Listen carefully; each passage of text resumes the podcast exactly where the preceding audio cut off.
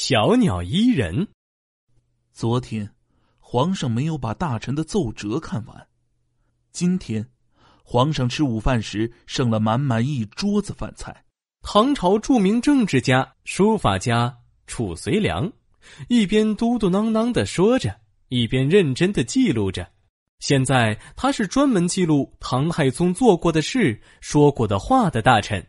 这时，唐太宗走了过来，他放轻脚步，慢慢的走到褚遂良身后。褚遂良，你天天像小鸟一样跟着我，手里拿着笔，在写什么呢？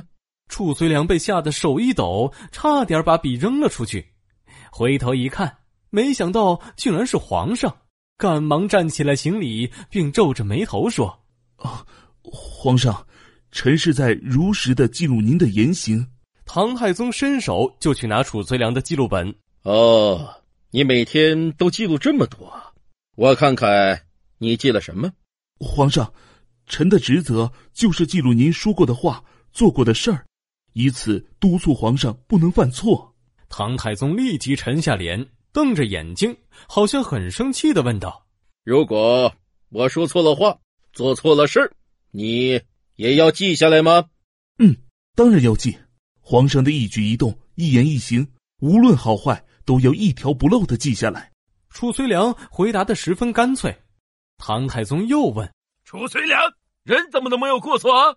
你就不能少记一些我的过错？”褚遂良满脸严肃和坚决的答道：“这是绝对不可能的，臣必须原原本本的都记下来。”你你。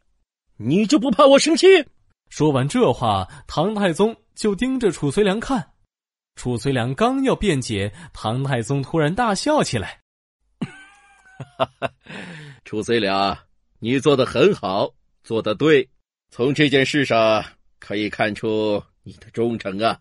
你性格耿直、坚定，敢说真话，天天像小鸟一样跟着我，督促我成为更好的皇帝。”我很欣赏你啊，褚遂良这才明白，原来是皇上在考验他。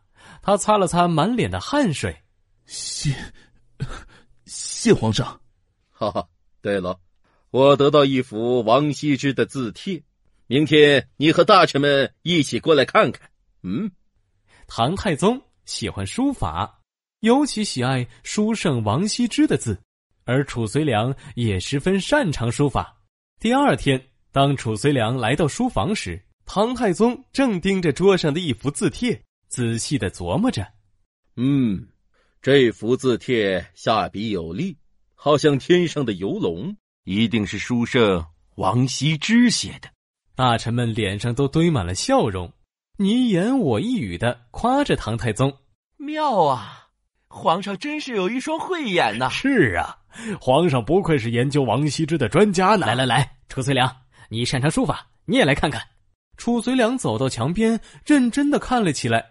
不一会儿，他摇了摇头：“皇上，这幅书法是假的，是别人模仿王羲之的笔迹写的。”唐太宗一听，非常惊奇的问：“哦，假的？我看看，和王羲之的字一模一样啊！”褚遂良指着那幅字帖，自信的说：“皇上，你看。”这两个字的笔画都是写了两次才写成的，王羲之怎么可能会出现这种问题呢？皇上，您把这幅字帖拿到窗边，透过阳光看看，就能发现问题了。唐太宗满脸疑惑的拿着那幅字帖，走到窗边一看，还真的是，这两处笔画明显是写了两次才完成的。褚遂良。你果然有一双鉴别书法的火眼金睛啊！唐太宗赞赏的对诸位大臣说：“褚遂良啊，为人耿直，学识渊博，而且擅长书法。他对我十分忠诚，平时好像小鸟一样依附在我的身旁，我十分赏识和器重他。”“小鸟依人”这个成语出自《旧唐书》。